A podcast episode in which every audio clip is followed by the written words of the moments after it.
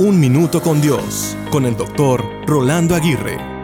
Si tu éxito solamente mejora tu vida y no la vida de quienes te rodean, entonces has obtenido un rotundo fracaso. El éxito a los ojos de Dios se presenta diferente que a los ojos del mundo. El éxito no es una fórmula secreta, sino el reconocimiento de los errores, el resultado de la preparación, el producto del trabajo duro y de la perseverancia. Alguien dijo, si quieres llegar donde la mayoría no llega, necesitas hacer lo que la mayoría no hace. passé. El éxito nace cuando mueren las excusas. El verdadero éxito en la fe es depender de Dios, caminar con otros y hacer que otros brillen donde pensaron que nunca brillarían. Para esto, la disciplina se convierte en el puente entre las metas y los logros y la fe se convierte en la fuerza que ve lo que no es como si fuese.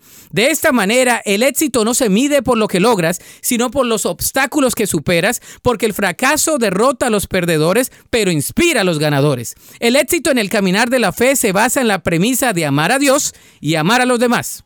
La Biblia dice en Marcos 12, 30 y 31, ama al Señor tu Dios con todo tu corazón, con toda tu alma, con toda tu mente y con todas tus fuerzas. El segundo es igualmente importante, ama a tu prójimo como a ti mismo. Ningún otro mandamiento es más importante que estos. Para escuchar episodios anteriores, visita unminutocondios.org.